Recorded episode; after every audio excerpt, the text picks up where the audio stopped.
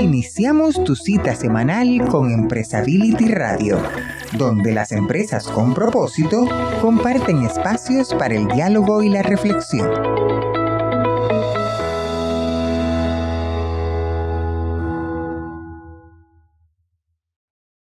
¿Qué tal amigos? Bienvenidos a una nueva emisión de Empresability Radio. En esta ocasión me acompañan Fernando Solari desde Argentina y Jari Camino. Jari, por favor cuéntale a nuestra audiencia de qué va nuestro programa el día de hoy. Muchas gracias Felipe y un saludo cordial a toda la audiencia de Empresability Radio. Quédense porque el día de hoy estaremos hablando de quizás uno de los temas más importantes y transversales que le preocupa a las empresas de todo el orbe, la salud, la salud dentro de la organización. ¿Qué hacer y cómo promover o incluso incrementar el bienestar y la salud de los colaboradores y con ello la productividad de la empresa? ¿Cómo crear una cultura sostenible de prevención y de ejecución de programas de salud en la empresa, tenemos a dos importantes líderes en este sector. Nos acompaña Elena Reyes, directora de Salud Global y Bienestar Corporativo, que es una empresa socialmente responsable. Elena tiene más de 15 años de experiencia en el área de salud y bienestar, tales como salud pública, ocupacional, global, epidemiología y prevención de infecciones, así como desarrollo humano.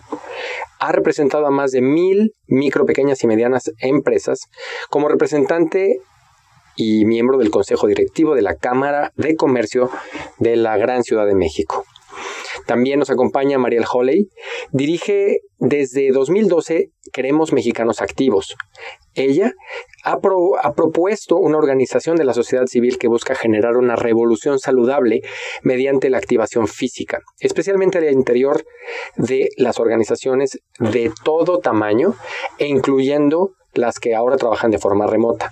Es reconocida por Grupo Mundo Ejecutivo como una de las 30 mujeres líderes de 2020 por su trabajo a favor de la salud y es además una nadadora profesional en aguas abiertas con distintos récords, reconocida por haber cruzado a nado los siete mares, cosa que solo tres mexicanos han logrado en el mundo.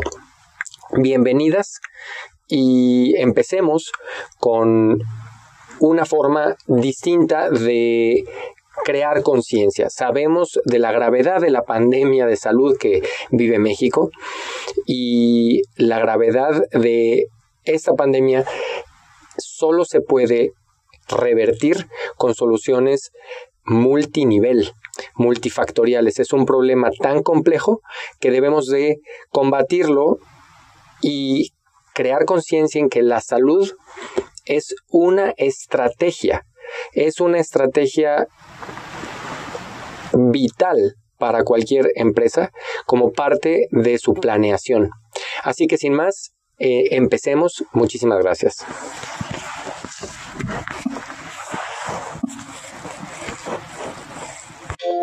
Empresability Radio. Surge con estos eh, escenarios de apocalípticos, pero reales que estamos viviendo es eh, muy bien ¿Cuánto cuesta? ¿Cuánto le cuesta a las empresas? ¿De qué hablamos en términos eh, de ganancia o de pérdida o de eh, gasto? Si nos puedes dar una, cuantificación en lo, que, ustedes han observado, en los sectores en los que están. Sí, claro que sí. Mira, el gasto de bolsillo normalmente de un mexicano promedio está entre 2.500 a 3.000 pesos mexicanos, que convertidos pues a dólares son 350 a 200 dólares.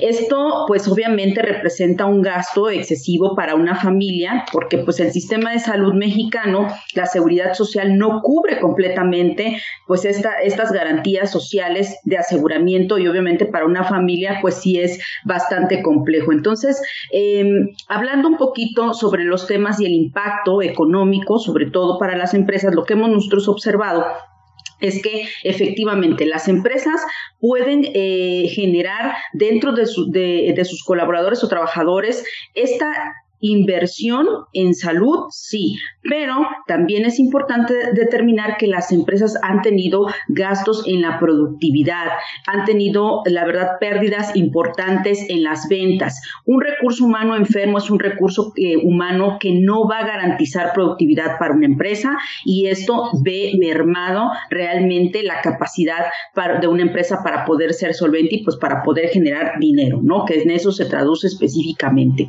Entonces, lo que también vemos es que ahora con la pandemia se ha incrementado este gasto de bolsillo para una persona o para una familia, que va desde los 6 mil hasta los 10 mil pesos. Entonces, ¿Qué ha sucedido? No tenemos claro, ¿sí? Actualmente un sistema de salud, porque nuestro sistema de salud es fragmentado, una seguridad social que garantice la cobertura de salud al, trabajador y a su vez a su familia. El gasto que es, es, es excesivo para una persona y por lo tanto necesitamos que desde las empresas también empecemos a invertir al tema de salud. Ahora, muchas empresas ven esto como un gasto, ¿sí? No lo ven como una inversión. Sin embargo, hay estadísticas importantes de sistemas integrales de, gestión en salud ocupacional, que es el concepto que nosotros manejamos a través de salud global y lo que vamos eh, eh, a enfocarlo es que somos seres humanos biopsicosociales. La empresa es una, e, es una sociedad y la empresa como tal tiene estos trabajadores que a su vez forman parte de la familia empresarial y que si estamos hablando de que son nuestra familia empresarial, tenemos que aportar sistemas de gestión integrales de salud ocupacional, garantizando no solamente la salud del trabajador a nivel individual, sino la salud de mi empresa, la salud de mi organización, la salud financiera, la salud productiva, y sobre todo la salud de los colaboradores. Un trabajador enfermo genera un gasto excesivo para la empresa. Si hablamos de que anteriormente ya veíamos cambios o, situaciones de conflicto en cuanto a la rotación, en cuanto a eh, el ausentismo, en cuanto a las enfermedades y accidentes laborales, si le preguntamos a una persona de recursos humanos actualmente, te va a decir que ha tenido mucha rotación y que hay puestos que tiene que cubrir con perfiles específicos, por ejemplo, de las áreas de las líneas de producción y que hay trabajadores que han enfermado por COVID, hay trabajadores que han muerto por COVID y que tiene que invertir no solamente en un nuevo empleado, sino en capacitación, en desarrollo de competencias, en habilidades que le genera un gasto excesivo. Lamentablemente en nuestro país estas estadísticas no, se, no, no son como una base para poder tomar decisiones importantes. Entonces, tenemos que empezar a implementar desde las empresas un sistema de gestión integral en salud ocupacional. Clarísimo, muchas gracias. Eh, es decir, pega o puede pegar eh, en muchas dimensiones de la empresa. Eh, me gustaría preguntarle a Mariel si ante esto, eh, en Queremos Mexicanos Activos, han detectado mayor eh, receptividad a este mensaje entre los empresarios y, o, cuando ya acceden a invertir en esta clase de programas, ¿con qué resistencias se encuentran? el mundo ideal sería eh, lo que Elena estaba diciendo, que, que, no, que fuera minimizada. Pero cuéntanos un poco desde, desde la realidad eh, de hablar con los empresarios, María. Gracias, Jari. Mira, efectivamente, como lo comenta Elena, ¿no? Es un tema complejo, es un tema en donde todas las empresas buscan productividad y me parece que uno de sus objetivos es buscar también bienestar. Y el bienestar implica muchos términos, muchos términos, perdón, y, genera, se genera en muchos ámbitos. Y uno de los ámbitos es la salud de sus colaboradores para, a su vez, generar bienestar para ellos y para su familia. ¿Qué sucede con las organizaciones, con las empresas en México? Tienen esta, esta interés en generar programas de bienestar, de salud, de calidad de vida para sus colaboradores. Y te podría decir que la mayor parte de las organizaciones o las empresas hoy en México o lo han tenido o lo están buscando o lo tienen y lo trabajan. Sin embargo, lo que sucede es que muchas veces estos programas se ven truncados. ¿Por qué? Porque eh, en cierta forma, como comenta Elena, hay que invertir en esos programas y esa inversión de repente no se ve el retorno, las, las organizaciones no tienen el retorno de la inversión que están haciendo. Lo que hemos eh, hecho en Mexicanos Activos es buscar empresas que de alguna forma estén interesadas en buscar la salud y el bienestar para sus colaboradores. Y de esta forma apoyarlos, apoyar a las organizaciones a que esos programas que vayan a implementar dentro de su organización tengan eh, todo el sentido, es decir, que sea un programa integral y como comentaba Elena, que sea un programa en donde se vea el, el beneficio tanto en sus colaboradores como en la salud de la organización. Y esta parte es bien importante porque de repente escuchamos salud en términos de seres humanos, pero creo que hoy vamos a empezar a utilizar el término de organizaciones o empresas saludables y que tienen que ver con que puedan tener colaboradores sanos, colaboradores productivos, colaboradores comprometidos con la organización y a su vez eso se refleje en el bienestar y salud de la, de la empresa o de la organización. E, ejemplifícanos, Mariel. O sea, un programa exitoso en una organización modelo eh, a donde ha llegado Mexicanos Activos, eh, ¿Qué propone? ¿A, qué, a qué, ¿De qué manera revoluciona la cultura eh, organizacional? Eh, mira, en Queremos Mexicanos Activos trabajamos en conjunto con el Instituto Mexicano de Normalización y Certificación para generar la certificación o el certificado de organización activa y saludable. ¿Por qué se llama organización activa y saludable? Porque en el término organización entran todas, las empresas, pero las organizaciones, tanto públicas como privadas, las instituciones, las, las, las asociaciones, las sociedades civiles. Y lo que buscamos a través de este programa de organización activa y saludable es que las empresas trabajen durante todo el año en diferentes ámbitos y líneas de acción para promover salud entre sus colaboradores para que a su vez la empresa al final del día pueda certificarse como tal, una certificación avalada por el Instituto Mexicano de Normalización y Certificación. Y se trabaja en cuatro ámbitos que son, desde el punto de vista de queremos mexicanos activos, fundamentales. Uno es la información que tengan los colaboradores. Y en este sentido, muchas ocasiones lo que sucede es que se inician programas de bienestar, de calidad de vida, pero los colaboradores no entienden por qué se está haciendo esto. Y los colaboradores lo ven en ocasiones como no como un capricho de la empresa, pero como un programa más que tiene la empresa y no ven que el beneficiario más importante del proyecto es el colaborador.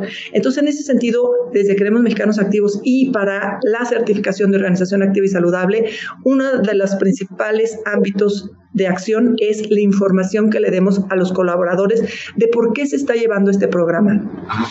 Porque al final del día, el beneficiario principal del programa es el colaborador y cuando el colaborador entiende que todo esto va en función de su salud, es mucho más fácil que se mantenga en el programa, que lleve a cabo las acciones del programa y que él mismo se convierta, por así decirlo, en embajador para la organización, dentro de la organización y para su familia y las personas que lo rodean.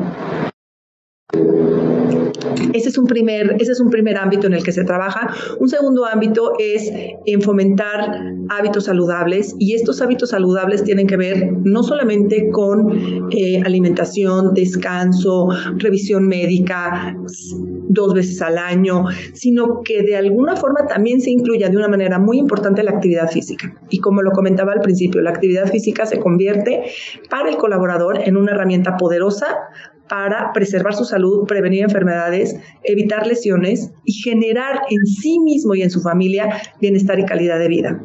¿Y qué, queremos hacer con esto? Que las organizaciones tengan un programa de actividad física para sus colaboradores durante todo el año. Y hemos visto, Jari, colaboradores con sobrepeso que tienen actividad física como parte integral de su día a día, tienen 40% menos de probabilidades de generar una enfermedad crónico-degenerativa. Y esto es muy importante porque entonces el colaborador lo entiende, pero también la organización se da cuenta del poder que tiene a través de la actividad física. Otro de los eh, ámbitos que es fundamental es la medición. Es eh, aquello que tú mides y puedes controlar. Y en este sentido trabajamos con dos mediciones fundamentales, que son el índice de masa corporal, que es un término que pre-pandemia como que escuchábamos de vez en cuando. Y yo te podría decir que los colaboradores de las organizaciones no sabían lo que significaba o lo que implicaba el índice de masa corporal. Y sin embargo, cuando entienden la correlación que hay entre el peso y la talla, entonces pueden percibir que por ahí puede haber un diagnóstico de salud. Y entonces con el índice de masa corporal y con el índice de condición física, que también es una evaluación muy sencilla que tiene que ver con salud de los colaboradores, con su condición física para actividades cotidianas. Y por último, eh, fomentamos en que las organizaciones tengan eventos de actividad física. Y eventos de actividad física distintos a los que siempre hemos escuchado. Normalmente escuchamos un evento de actividad física como si fuera una carrera o un día específico de actividad física. Aquí lo que buscamos es que los colaboradores tengan durante todo el año cada día del año, de ser posible, actividad física. Entonces, los eventos de actividad física que proponemos son eventos que tienen una duración de por lo menos un mes. Un mes de actividad física muy sencilla, como caminar, como subir escaleras, como tener rutinas de activación.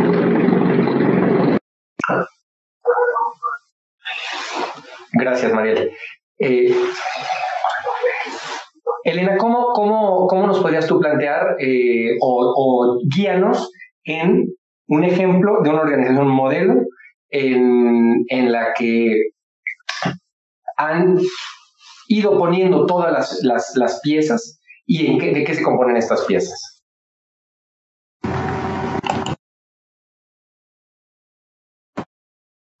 Ahí está, perdón.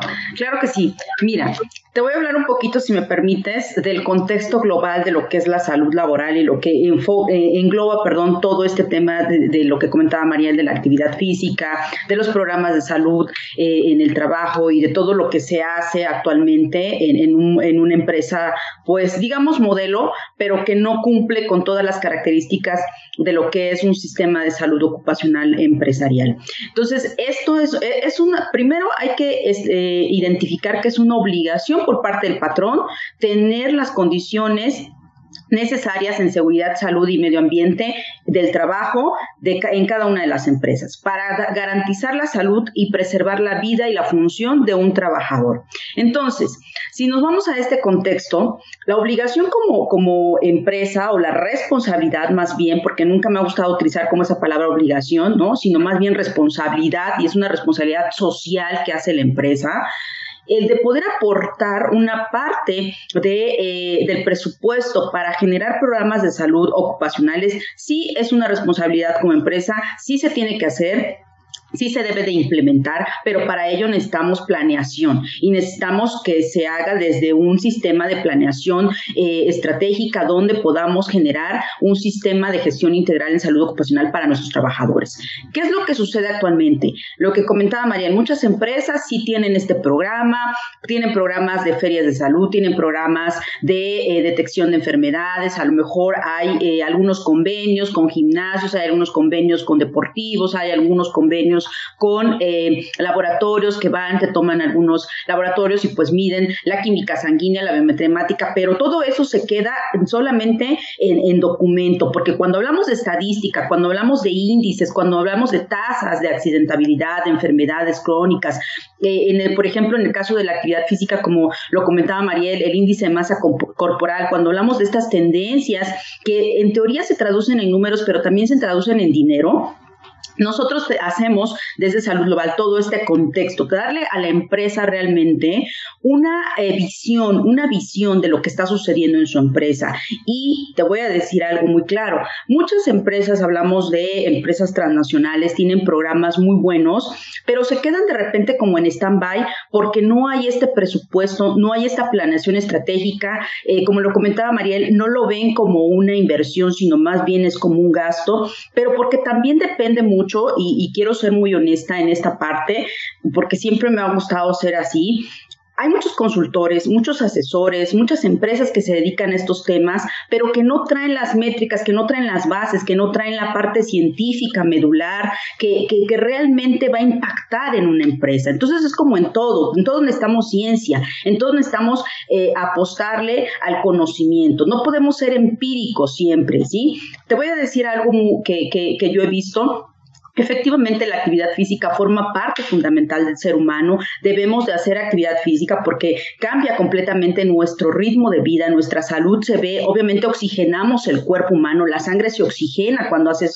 eh, ejercicio, tan solo el, inhalar y, el expirar, tenemos esa oxigenación. Entonces, ¿qué pasa? Nuestra célula se renueva, ¿sí? Nuestra célula bioquímicamente va adquiriendo este oxígeno, va liberando ese CO2 y entonces vamos generando también esta, esta oxigenación natural de nuestro cuerpo que nos va a permitir pues tener la piel radiante, que a lo mejor te veas muchísimo más joven, ¿no? Los, que hacen ejercicio dicen, a mí me ha ayudado, me ha quitado 10 años de encima, ¿no? Pero la realidad de nuestro país es que el ejercicio, quienes hacen realmente ejercicio en nuestro país a, nivel empresarial? Si eh, hablamos de personas que desde las 6 de la mañana se levantan para tomar a lo mejor un pecero, para llegar a su trabajo y trasladarse dos horas, entonces entras a las 8 o 9 de la mañana, sales a las 6 siete u ocho, y si bien te va, sales hasta las 10 de la noche, ¿en qué momento haces ejercicio? O sea, realmente esa es la realidad mexicana, porque si nos queremos comparar con Estados Unidos o Europa, pues te puedo decir que tienen horas en las cuales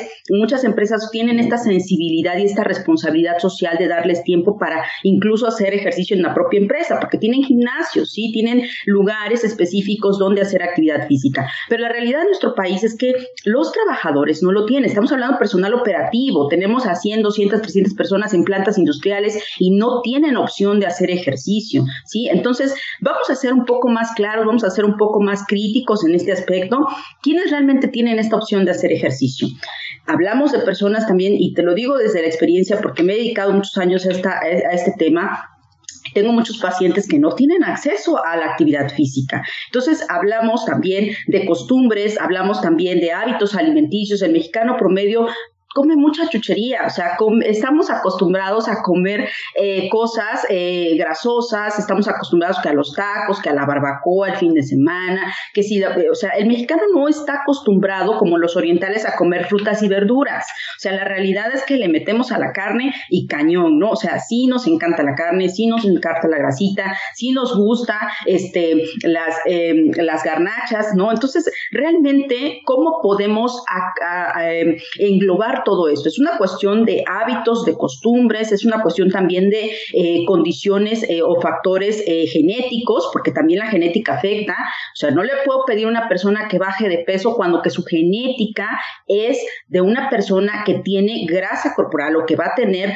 también cierta fibrosis y que por lo tanto no va a generar un índice de masa corporal menor a 32 o 35. O sea, estamos hablando de que hay personas que ya tienen a lo mejor esta tendencia a la obesidad y que difícilmente va a bajar de peso. Entonces, eh, tenemos que hacer un contexto, tenemos que generar un contexto global de lo que es la salud eh, y sobre todo en las empresas, también analizar desde la tendencia epidemiológica que hay en cada empresa, porque yo no puedo llegar a implementar un programa si no conozco la tendencia epidemiológica que hay en la empresa, si no conozco lo que está pasando dentro de esa organización en el tema de salud, si hay temas de adicciones, por ejemplo, hay personas que no, que no hacen ejercicio porque tienen una adicción, porque a lo mejor son alcohólicos, porque a lo mejor el tabaco les está afectando y cambia su metabolismo completamente, o sea, su bioquímica cambia completamente. Entonces, tengo que hacer un análisis de tendencias em, eh, genéticas, epidemiológicas, tengo que hacer exámenes médicos,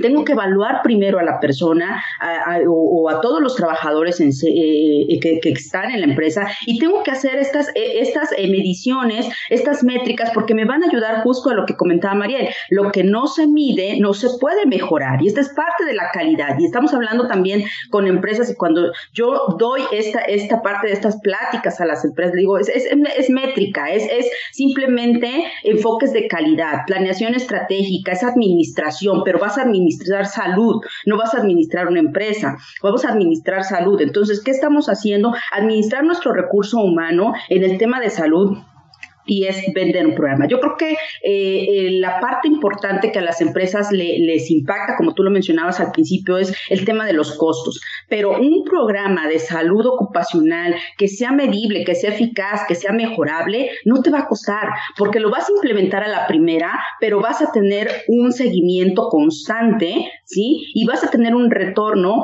que no va a ser tangible al inicio, pero que con el paso de los años va a ser tangible porque tu productividad va a aumentar, porque no vas a tener ausentismo, porque no vas a tener personas enfermas y porque vas a tener productividad. Entonces, desde ese contexto yo creo que es importante, claro que hay otras eh, situaciones y circunstancias que tenemos que analizar también, como por ejemplo la infraestructura de la empresa, ¿no? Hay empresas que a lo mejor no tienen la infraestructura para montar un pequeño gimnasio, no tienen la infraestructura. ¿Qué les recomendarías? ¿Qué les recomendarías a empresas que no tienen la infraestructura? Mira, yo he trabajado con pymes y la verdad es que a mí me encanta trabajar con las pymes porque siempre tienen la mente abierta, ¿sí? O sea, te estoy hablando de pymes de 50 a 100 empleados donde podemos impactar, ¿no? Entonces, estas son mediciones prácticas. ¿Qué les recomiendo? Hay convenios, Hay convenios que se pueden hacer con el gimnasio, que se pueden hacer a lo mejor con eh, una comida económica donde eh, inviertes eh, o haces un intercambio, ¿sí? De servicios y puedes ofrecer a tus empleados esta parte. Ahora, también implica mucho la capacitación al empleado. Algo que Mariel comentaba y que quiero retomar es que eh, le dejamos la responsabilidad al empleado. Es como cuando te dicen, tienes que ser feliz. Sí, pero ¿cómo? Si mi, si mi cuestión económica no está padre, ¿no? O sea, si, si realmente mi salud no está padre, ¿cómo va a ser feliz? Me dejan la responsabilidad a mí de mi felicidad cuando que hay factores psicosociales que me pueden afectar. O sea, la pandemia nos está afectando y no hay, o sea, lo estamos viendo, violencia doméstica, estamos viendo temas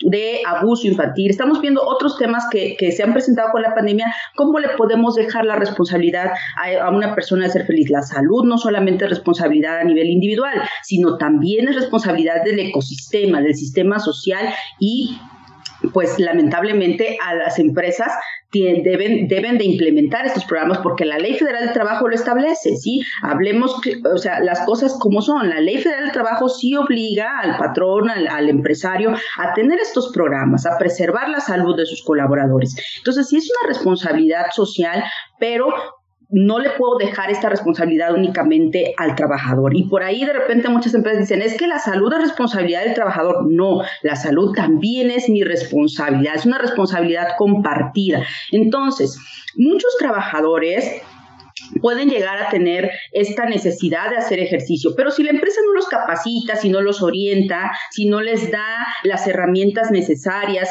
para que puedan ellos preservar su salud también, o sea, realmente no estamos siendo, eh, no estamos cumpliendo primeramente la ley, que, que sí lo marca la ley federal del trabajo, y no estamos cumpliendo con nuestra responsabilidad social, que es ahí donde me quiero, donde quiero abordar un poquito más.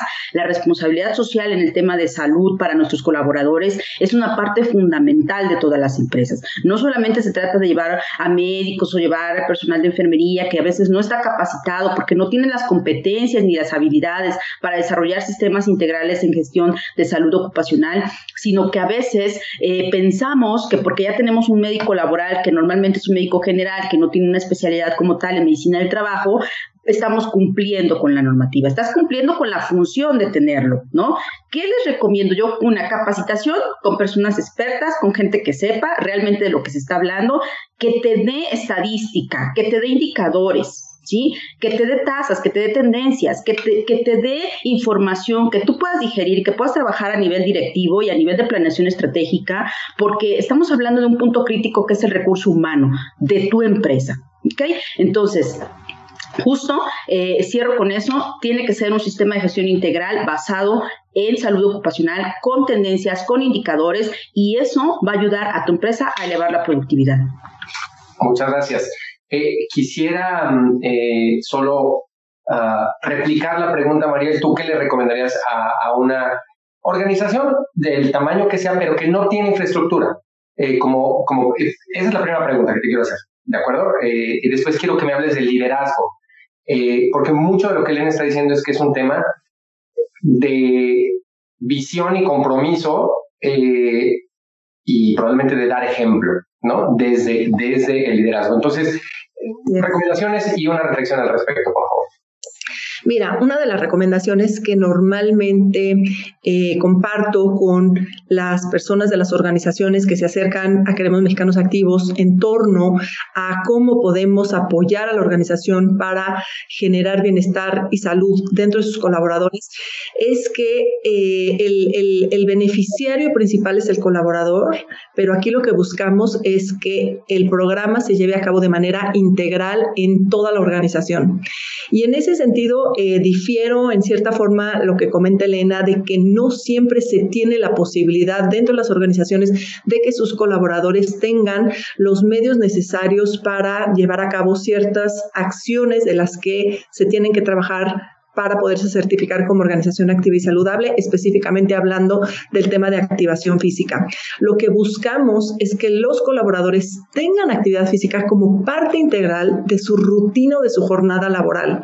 Y para ello no necesariamente tienen que tener instalaciones específicas o instalaciones deportivas o convenios con gimnasios.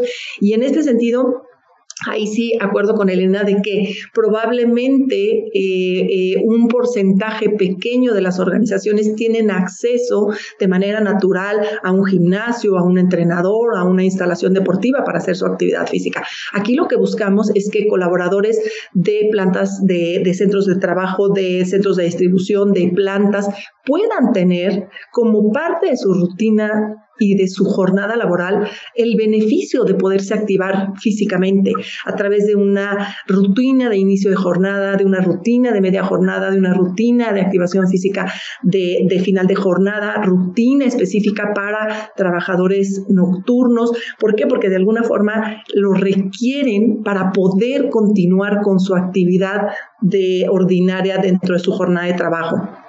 Entonces, en ese sentido es bien importante hacerle ver a la dirección los beneficios que esto va a tener en el bienestar de sus colaboradores encaminado a la productividad de su empresa, ¿no? Encaminado a la, el bienestar global de la empresa. Y te digo global en términos de colaboradores, dirección, es decir, todo lo que implica y lo que forma una organización. En ese sentido, Elena tiene toda la razón. Hoy la Ley Federal del Trabajo y el Instituto Mexicano de Seguridad Social requiere que las organizaciones y las empresas tengan estos componentes para como, como, como normativa. Y lo que ha sucedido es que algunas organizaciones lo tienen como digamos, en un papel, lo que estamos buscando es que ese papel se transforme en una realidad en beneficio de los colaboradores. He visto en las organizaciones con las que estamos trabajando hoy que se están certificando que la información es básica y lo que comentaba eh, hace un momento, si bien en México tenemos este concepto de que una persona bien dada es una persona sana, pues hay que modificarlo. ¿Y cómo se modifica? Se modifica con información, que el colaborador entienda, que toda la información que se comparta con la organización la pueda entender todo el rango de colaboradores que van desde el primer nivel hasta la dirección. En la medida en que damos esa información a los colaboradores, los colaboradores van a entender de que lo que estamos hablando es de generar o apoyarlos a generar salud, a preservar salud, a generar bienestar. Otra de las cosas que también hemos visto y que es un ámbito bien importante es que cuando el director general, cuando los líderes de la organización empiezan a hacer las acciones que les están solicitando a sus colaboradores que hagan, entonces también se convierten pues en ejemplos, ¿no? Y las palabras pueden convencer, pero el ejemplo a mí me parece que, que no requiere de palabras para, para convencer a, las demás personas. Y por último, lo que comentaba Elena, que tenemos dentro del programa de certificación de organización activa y saludable, que es muy importante para nosotros, es tener esa medición que genere estadísticas. Entonces, cuando dentro de una organización que se está certificando, se toma todo, eh, digamos, se tiene toda la información en cuanto a la evaluación de índice de masa corporal, en cuanto a la evaluación de, de índice de condición física, y cuando se tienen todas las acciones que se han llevado a cabo por la empresa para poderse certificar, para el objetivo, generar bienestar y salud dentro de sus colaboradores, entonces sí podemos trabajar con esa información, podemos generar estadísticas, podemos generar comparaciones, podemos ver en dónde hay esa deficiencia o dónde se están haciendo las cosas de tal, de una u de otra forma. Podemos clasificar por género, podemos clasificar por centro de trabajo, por planta de producción y esa es una herramienta también muy poderosa que se queda para las organizaciones, porque entonces pueden ver, por así decirlo, la foto de cuándo empezaron con esta situación, cómo estaban sus colaboradores, de cuándo empezaron a trabajar para certificarse, cómo han ido avanzando, qué se ha ido implementando dentro de la organización y hacia dónde queremos llegar. Lo que queremos es colaboradores sanos. Lo que de alguna forma buscamos es que las empresas sean empresas sanas, que sean empresas que de alguna forma tengan bienestar general, ¿no? Bienestar para la empresa, bienestar para sus colaboradores y eso lo podemos lo podemos ver cuando tenemos esta información que puede no nada más generarnos eh, estadísticas en lo personal para la empresa con la que se esté trabajando, pero que se pueden sumar. ¿Qué sucede hoy?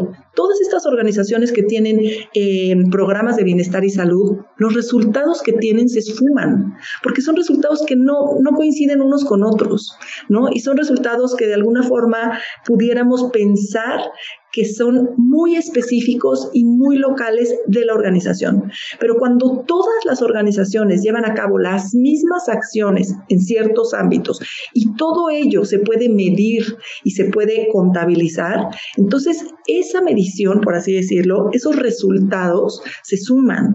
Y entonces esos resultados al sumarse sí puedes tener información estadística que te permita darte cuenta si estás trabajando en, el buen, en buen camino.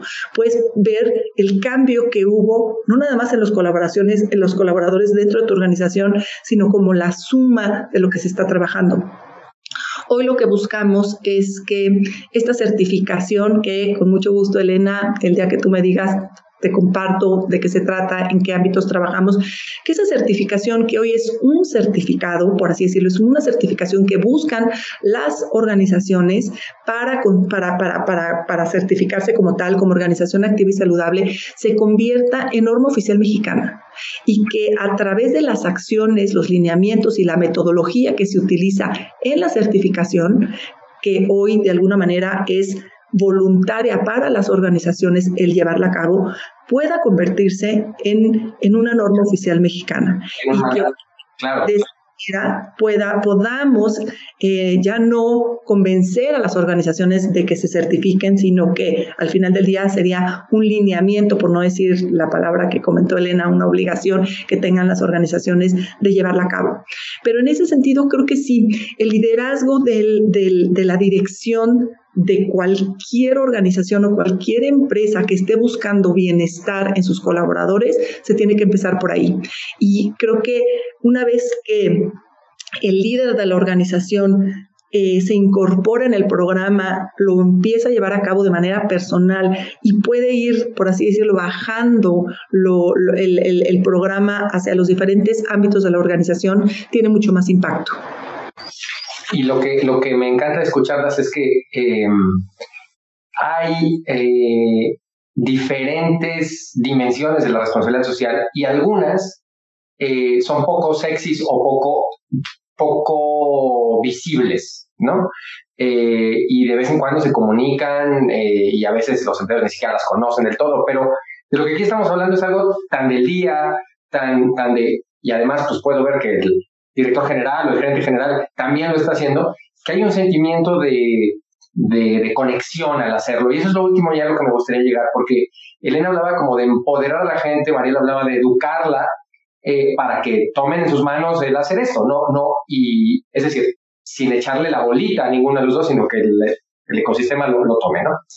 Eh, una última reflexión sobre cómo hacer un cambio de comportamiento sostenido, ya que, ya que las dos nos dicen eso es lo difícil, eh, la reflexión de lo que sí podemos hacer para que sea sostenido, Elena. Ok, mira, yo creo que eh, sostenerlo es lo más fácil, lo más difícil es implementarlo. O sea, creo que sostenerlo es lo más fácil porque cuando tú ya tienes una cultura de, de, de, eh, actividad física, por ejemplo, no tienes una cultura de hábitos saludables, tienes una cultura, porque hoy en día el contexto mundial está enfocado a mejorar tus hábitos alimenticios, haz, ejercicio, o sea, muévete, eh, mídete, chécate con, con estas condicionantes, ¿no? Que de repente vemos y escuchamos. La gente ya está familiarizada con el ejercicio, con la actividad, ya sabe que le va a ayudar.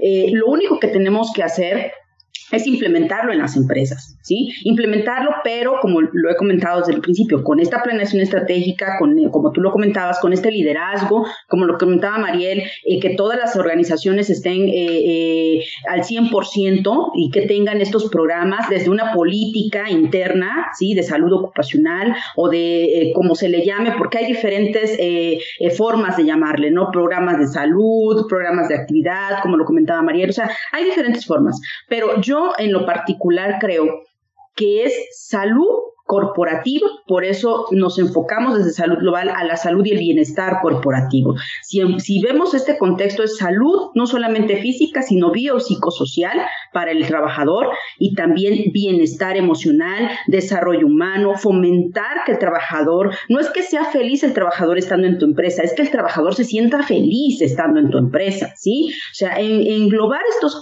estos conceptos sí tiene un tema importante y a profundidad. Por eso hay muchas diferencias de opiniones, hay muchos cambios en, este contexto de lo que es la salud y creo que de repente no nos ponemos de acuerdo los que estamos del lado del expertise, ¿no? De repente unos quieren jalar por un lado, otros quieren jalar por el otro. Mira, yo estoy de acuerdo en que sí existan políticas internas y que a raíz de eso podamos implementar y podamos sostener. Como lo comentaba anteriormente, cuando lo implementas, vas a tener una sostenibilidad de este programa, va a ser medible, va a ser eficaz, va a ser eficiente, porque solamente lo vas a tener que replicar en los centros de trabajo que tengas o en las, o en las unidades de negocio que tengas. No es necesario, tal vez, que estés detrás y detrás del trabajador, no, ya hay una política, ya hay un complemento, el director, el gerente, el supervisor saben que ya existe, que lo tienen que fomentar. Y lo único que tenemos que hacer para sostenerlo es capacitar constantemente a los trabajadores. Eh, Mariela hablaba de una certificación a nivel empresarial. Yo soy centro evaluador con salud global, somos centro evaluador y formamos parte de conocer. Eh, la certificación está muy padre para la empresa. Es bonito tener un marco y que se vea que estamos certificados. El problema es cómo lo estoy llevando a cabo, cómo lo estoy implementando. Yo creo que sí estoy de acuerdo con Mariel que debe haber una norma oficial mexicana, que la podemos impulsar desde diversos sectores, que la podemos ir materializando para este efecto y que juntos muchas voces hacen una sola y entonces se pueda jalar para llevarla a, a este pues a la Cámara de Diputados, al, al, Senado, donde se tenga que llevar, pero sí es importante que se impulse esta norma oficial mexicana.